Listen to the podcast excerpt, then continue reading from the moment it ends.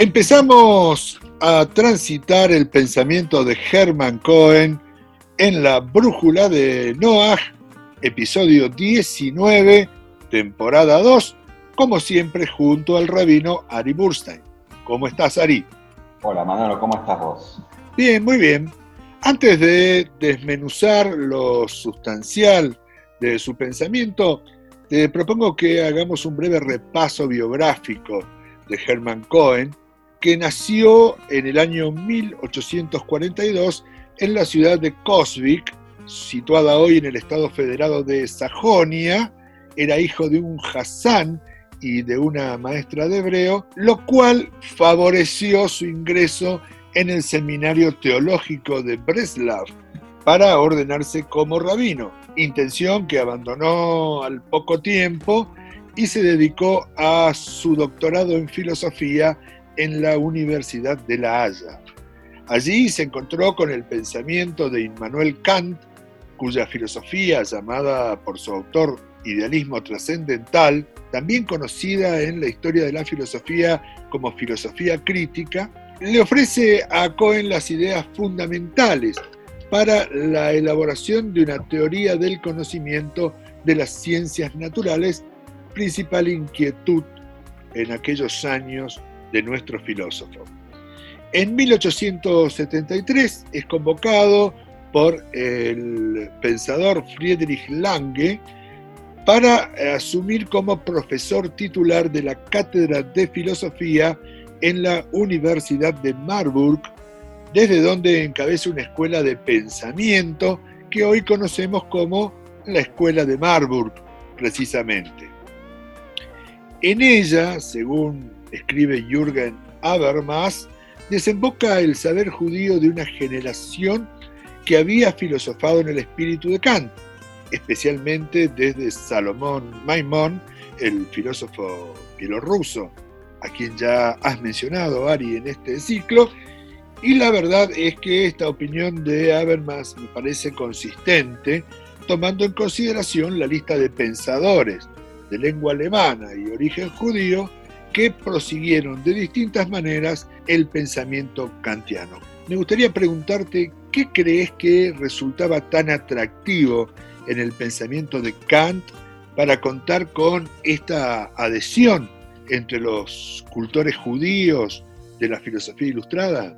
Sí, primero como muy bien describiste, Manolo, en tu introducción, yo diría sí, hay todo un capítulo especial dedicado a los filósofos judíos alemanes, porque digamos, e-, es un contexto especial y diferente a lo que podría llegar a pasar obviamente en Europa Oriental, pero también en otros países, porque los judíos alemanes como vimos con Mendelssohn primero, son los que llevan adelante la bandera de la, emancipación y es donde se produce la mayor asimilación comunitaria de los judíos a la sociedad, que como hemos dicho, el 50% desaparece rápidamente para la comunidad judía. Hay un proceso, nosotros vamos a ver, en el cual hay muchos judíos que vienen de familias asimiladas que finalmente terminaron haciendo grandes aportes para el pensamiento judío. Y yo diría que Hermann Cohen es de una u otra manera el padre de todos ellos. Es el paradigma, es el padre. Y como bien también mencionaste, no es eh, el, ejemplo de alguien que viene de una familia asimilada. Herman Cohen recibió educación tradicional, pero es verdad que desde el punto de vista filosófico solamente se ocupa del judaísmo en su vejez, digamos, no fue antes. Ahora, ¿cuál es el tema con Kant? Te lo voy a resumir brevemente porque aparte es algo medio complejo todos sabemos, a Kant se le adjudica, digamos, eh, metafóricamente la revolución copernicana, es decir, que de ahora más entre la relación sujeto y objeto hay que empezar a tomar en cuenta las cualidades del sujeto, es decir, para decirlo con, con, otra metáfora, hay que tomar en cuenta los anteojos que tiene el sujeto para conocer la realidad. Esos anteojos, según Kant, eh, contienen las eh, categorías espacio-temporales, que son eh, categorías de conocimiento y no se puede afirmar, digamos, que son categorías objetivas de la realidad. Por lo tanto, lo que se produce en este análisis es que queda una realidad del mundo que no se puede afirmar que es así solamente se puede afirmar lo que las personas perciben de eso, porque lo perciben según sus categorías cognitivas. Esto es una gran revolución, es el principio, uno de los grandes impulsores del subjetivismo moderno, etcétera, etcétera. Pero después de Kant vienen varias escuelas y una de las principales fue la de Marburg, la de Hermann Cohen, en las cuales se dedican a investigar lo que Kant llamó la cosa en sí misma, es decir, esa realidad sobre la cual no puedo afirmar su existencia así como la veo. Y Hermann Cohen, con toda su escuela, pensaron que dentro del método kantiano sí existía la posibilidad de sobreponerse a eso. Es decir, desde este punto de vista, la filosofía neocantiana de Hermann Cohen era un intento de superación de Kant. Dentro de ese horizonte, de esa perspectiva filosófica, la escuela de Marburgo o de Marburg también incluye algunas eh, apreciaciones sobre las modalidades de la conciencia y su manifestación cultural, tema que no estaba así de puntualizado en la obra de Kant. ¿Es así? Bueno, sí, es verdad. Hay diferentes eh, autores, eh, Cassirer, eh, etcétera, que llevan toda esta como nueva ciencia hacia diferentes campos del conocimiento, la antropología, la sociología, a lo mejor la psicología también, pero incluso el mismo Hermann Cohen eh, lo lleva. Hermann Cohen tuvo un proyecto, digamos, enciclopedista de alguna manera, de escribir acerca de todos los, todas las áreas del conocimiento humano y ver cómo podían superar esa cuestión kantiana. Y dicho sea de paso, eso fue eh, de alguna manera lo que lo conectó con el judaísmo, porque él no había incluido lo que se llama, lo que él llamaba la religión, no lo había incluido como un área del saber solamente había incluido la ética, pero no la religión. Bueno, precisamente creo que ahí descansa uno de los aportes más trascendentes de la escuela de Marburg en cuanto establece estas tres manifestaciones más importantes, la del conocimiento, la de la voluntad y la del sentimiento, en una escala colectiva o cultural, en la lógica en la ética y en el arte, la estética.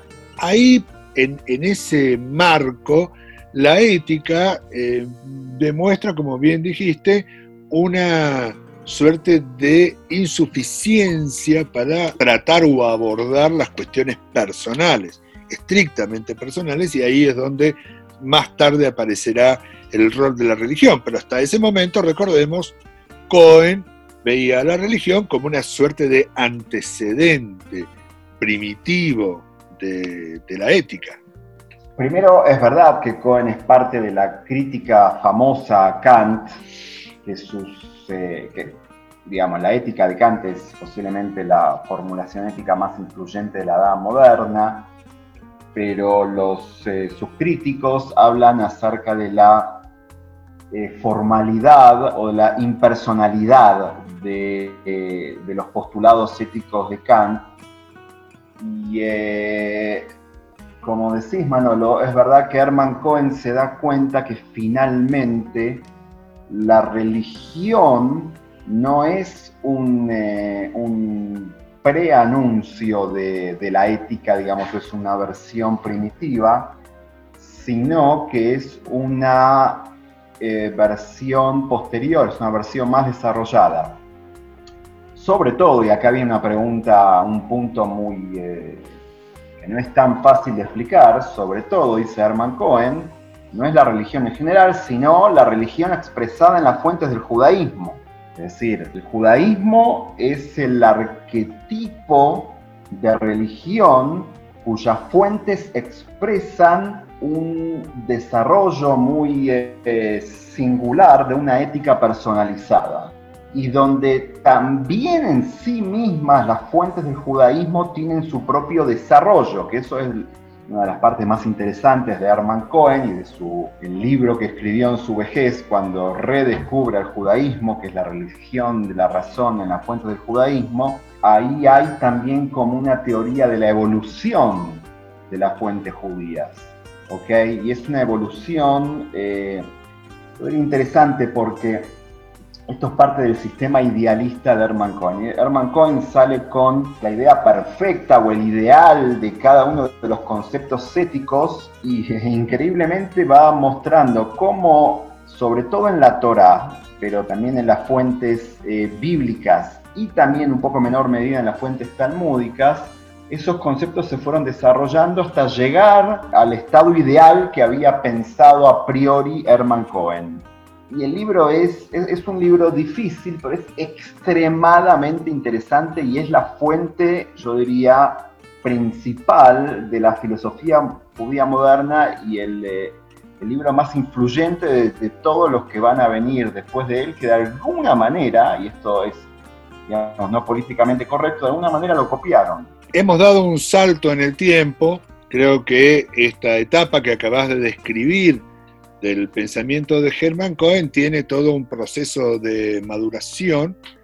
Y también es importante decir que no será allí en un marco estrictamente teórico donde la necesidad de definir y sostener la legitimidad del judaísmo aparezca en la vida de Hermann Cohen. Te cito una, una anécdota de su biografía.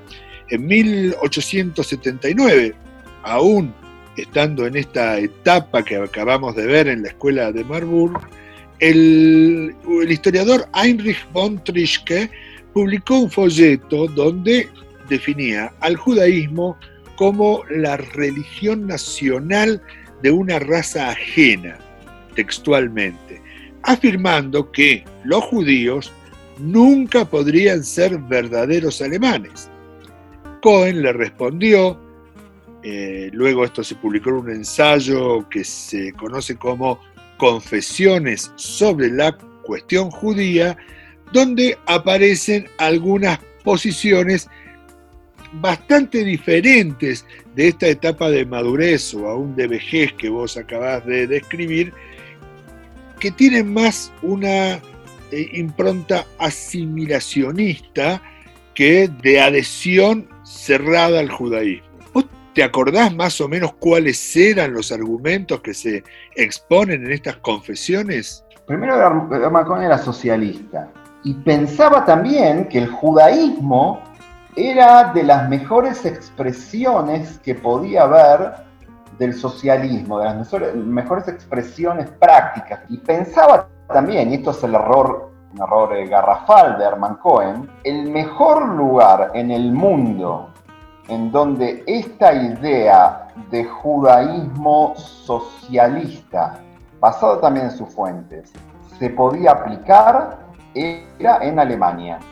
Es decir, él creía en una simbiosis entre judaísmo y germanismo. En mediados del siglo XX nos va a sonar una cosa absurda. No sé si vos te referís a, eso, eh, pero yo no estoy seguro que Herman Cohen haya eh, abandonado esa idea, eh, tampoco en su, ancianidad.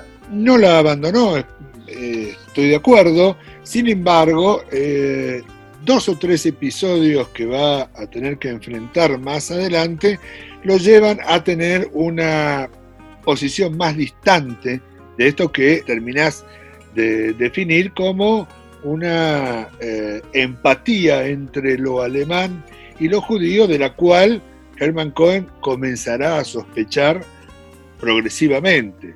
Es más, hay una frase en una de sus cartas que me conmovió particularmente cuando dice que había creído hasta cierto momento en la posibilidad de la integración del judaísmo en la sociedad alemana y que a partir de ciertas cosas retornaba en él una antigua ansiedad. Esa es la expresión textual. Y además, en esta posición, digamos, de acercamiento, por no decir asimilacionista nuevamente, Cohen ponía en un lugar destacado la discusión sobre los aspectos religiosos del problema judío. Y a pesar de identificar al judaísmo con el cristianismo protestante en muchos aspectos, subraya la esencia y unicidad del monoteísmo judío, así como también la particularidad de la esperanza mesiánica. ¿A qué se refiere cuando habla de unicidad del monoteísmo judío? No es un problema de una discusión teológica, sino que la unicidad del monoteísmo representa la idea de la pureza de la ética, porque eso es la única manera de implementar el monoteísmo. Y desde este punto de vista, Hermann Cohen es un seguidor de Maimónides. Hermann Cohen cohenizó a Maimónides. Magnífico. Eh, nos tomamos un par de minutos para escuchar algo de música y ya volvemos.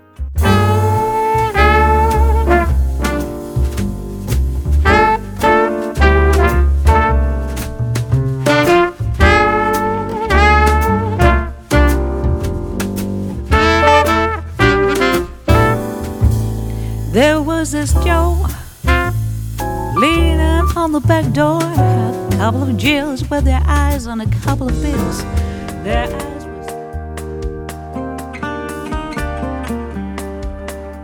Eh, a fines de 1886, un maestro de escuela afirmó públicamente que el judaísmo permitía estafar y violentar a los no judíos, entre otras cosas, ya que supuestamente la validez de los postulados talmúdicos, es decir, del marco legal, era sólo válido entre los judíos, no hacia aquellos que no pertenecieran a la comunidad. El presidente de la comunidad de Marburg lo demandó por difamación y en el proceso que tuvo lugar un par de años después, la Corte nombró entre los peritos a Hermann Cohen, cuyo alegato fue tan contundente que el acusado fue sentenciado a 15 días de prisión y a pagar los gastos del juicio. Su testimonio fue luego publicado con el título El amor al prójimo en el Talmud. ¿Podemos sintetizar, Ari, lo esencial de la postura de Cohen en, este texto? Sí, yo primero vamos a ponerlo en, el panorama más amplio. ¿Recordás cómo la mm, teoría de la tolerancia de Mendelssohn fue probada una y otra vez por todo tipo de circunstancias y, finalmente él eh, es como que, no sé, se pone nervioso, finalmente eh, eh, eh, se extremiza un poco incluso con respecto a su propia teoría. A Hermann Cohen le pasan algunas cosas parecidas, si bien no es tanto como Mendelssohn, que, estaba, que fue un pionero y estaba en el, digamos, en el frente de lucha cuando empieza toda esta historia de la emancipación, Hermann Cohen también participa de, todo tipo de, de, eventos que tienen que ver con discusiones así filosóficas medio estilo medioevo, donde el judaísmo se pone a prueba en todo, en todo momento. Herman Cohen es verdad que escribe frente, frente al evento que vos contás, Manolo, un, eh, manifiesto apologético defendiendo al judaísmo, diciendo que su ética no es eh, particularista ni es diferencial, no, no es que eh, hay diferencias entre cómo eh, uno trata a sus eh, correligionarios y cómo trata a otros, pero lo que produce esto, Manolo, esto me parece que es lo, el punto importante, es que finalmente todos los judíos alemanes tienen que terminar escribiendo algo que de alguna u otra manera se, llama la se llame la diferencia entre cristianismo y judaísmo, donde el cristianismo está del lado de la, de la intolerancia, digamos, pues acá hay gente, digamos, que viene a reclamar de cosas históricas, ok, decir que ustedes no tienen eh, lugar para vivir una sociedad tolerante, pues mirá qué es lo que dice las fuentes eh, de ustedes, eh, y, el cristianismo en teoría no. Entonces, esa posición de tener que estar a la defensiva todo el tiempo, produce una apologética que yo creo que en casi todos los pensadores judíos, después lo vamos a ver también en parte en Franz Rosenzweig, que fue el principal alumno de Hermann Cohen, los hacen como diferenciarse o, hacen una teoría diferenciada de judaísmo y cristianismo que no estaba en los planes, no estaba en los planes iniciales, estaba solamente se dio por la coyuntura. En 1910 se realiza el Congreso Mundial por el Progreso Religioso, tal era el nombre del evento, en donde Cohen expone sobre la importancia del judaísmo en este marco. Allí presenta seis puntos fundamentales. Entre ellos, el que dice que la característica especial del judaísmo es que destaca no solo la unidad de Dios, sino sobre todo su unicidad, tema del cual hablamos recién. Se refiere, claro está, a la absoluta diferenciación de Dios respecto de todas las criaturas, lo cual supone un rechazo del panteísmo, ¿o me equivoco? Sí, claramente el, eh, panteísmo acá está identificado con, con algún tipo de teoría inmoral, es decir, como que el ser humano está a merced de los caprichos de los dioses eh, que son arbitrarios, que eso es lo que suprime el, monoteísmo, la unicidad del monoteísmo. Que, dicho sea de paso, hoy en día una de las cosas que produce la modernidad, es la, posmodernidad, es lo contrario, digamos. El monoteísmo está visto como algo totalitario y el panteísmo está visto como que todas las posibilidades están abiertas y eh, cada uno cree en lo que quiera. Eh, pero sí, claramente, eh, digamos, esto es, eh, no quiero saltearme otra vez etapas, pero este es posiblemente uno de los puntos más desarrollados en, el, en, Hermann Cohen, en su libro posterior, acerca de cómo el monoteísmo, la unicidad monoteísta en realidad representa, digamos, puede ser pensada solamente en función de su práctica ética el segundo punto que desarrolló Cohen, donde aparecen, según su punto de vista, la esencia y lo distintivo del judaísmo, se menciona que en esta tradición el hombre enfrenta a Dios de manera directa, es decir, no se requiere intermediario alguno, sea un sacerdote, sea un hombre Dios. Esto es un subrayar la diferencia con el cristianismo, ¿no te parece? Bueno, sin dudas, acá hay una tradición larguísima acerca de, y también creo que hay una discusión intrajudía acerca de la función del intermediario y la función de, digamos, si la relación para con la divinidad puede ser eh, no intermediada. Existen dentro de la historia judía muchas versiones de intermediarios que yo creo que son, me atrevería a decir la palabra no auténtica, es muy difícil decir eso. Lo voy a decir de otra manera, yo me identifico plenamente con la, digamos, con esta versión de Hermann Cohen en la cual en todo momento, empezando por, eh, no sé, Moisés en la Torá, eh, su función es eh, desaparecer finalmente y dejar el legado de un texto, digamos, ¿no? Y Arman Cohen es uno de los principales eh, que llevan adelante esa ideología de la no intermediación y eso en realidad está, digamos, comparado con el cristianismo que posiblemente el, intermediario tenga tiene un rol similar al rol divino, digamos. También dice Hermann Cohen que en el judaísmo hay una indisoluble relación entre el conocimiento y la creencia. El estudio en el mundo judío es un deber sagrado. De ahí que no se conozca conflicto alguno entre la fe y el conocimiento. Bueno, eso es un principio absolutamente rambámico. Eh, Hermann Cohen lo sigue, donde el, Rambam define a la, digamos, la, la, relación que es metafórica en realidad entre el hombre y Dios como conocimiento. No hay otra palabra mejor, digamos. Fe, que es una palabra ajena al judaísmo. En todo caso, la, la palabra más precisa que viene del hebreo, la palabra emuná, que quiere decir lealtad. Pero esa lealtad también de alguna manera tiene que ver con el conocimiento, pues la lealtad a sus caminos y sus caminos son posibles de seguir solamente si, los conoces, si vos los seguís, no, es solamente ir, sino estudiar y, compenetrarse con, con, toda la creación, digamos, que es el producto de la sabiduría divina, y eso es conocer.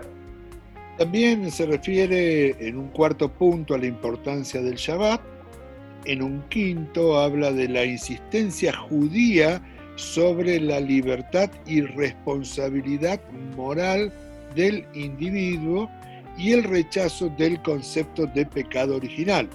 Esto sí es un punto, en mi opinión, taxativo respecto de la identidad judaica, ¿o no? Sí, eh, Herman Cohen tiene un gran desarrollo de la idea de pecado y de la idea de Yom Kippur y la idea de pecado en realidad como parte de la, por un lado, parte de la naturaleza humana y el sobreponerse al pecado como parte de la, digamos, de la redención personal, pero por otro lado, no existe esa visión de la naturaleza humana a priori como malvada, que uno tiene algo de lo cual nunca se va a poder eh, sobreponer y que digamos eh, casi genéticamente eh, uno nace con un peso en el cual no se lo puede sacar de encima.